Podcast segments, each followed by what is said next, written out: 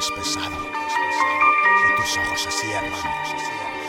Al oír los chasquidos, haremos lo posible para que vuelvas a la realidad.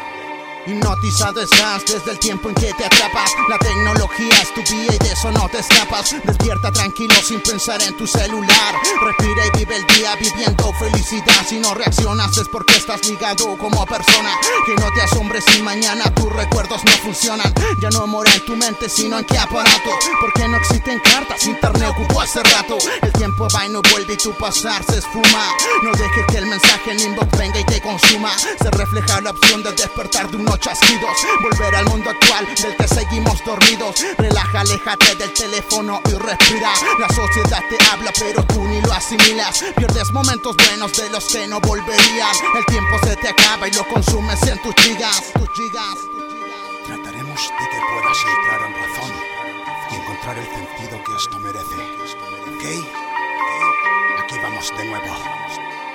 Viviendo en una sociedad que te tiene perplejo Confuso ante la situación del sentirse más viejo. El tiempo es el que avanza y no avanzamos más con él. Comprende la vida se va como tinta en papel. Hipnotizado vives de un sistema que controla Como el mismo peligro que se carga una pistola. El mundo del consumismo como el de una Coca-Cola. Que el despertar te sirva y lo aproveches desde ahora. Viviendo en una sociedad que te tiene perplejo Confuso ante la situación del sentirse más viejo. El tiempo es el que avanza y no avanzamos más con él.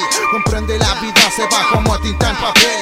Hipnotizado vives de un sistema que controla. Como el mismo peligro que se carga una pistola. El consumismo como el de una Coca-Cola. El despertar te sirve y lo aproveches desde ahora. Date cuenta, la comunicación visual se pierde. ¿De qué me vale hablarte si el mensaje no te sirve? Estás con alguien hoy, pero viviendo el mañana. Porque no hablan los ojos que prefiere una pantalla. Pierde esa conexión, se va todo lo natural.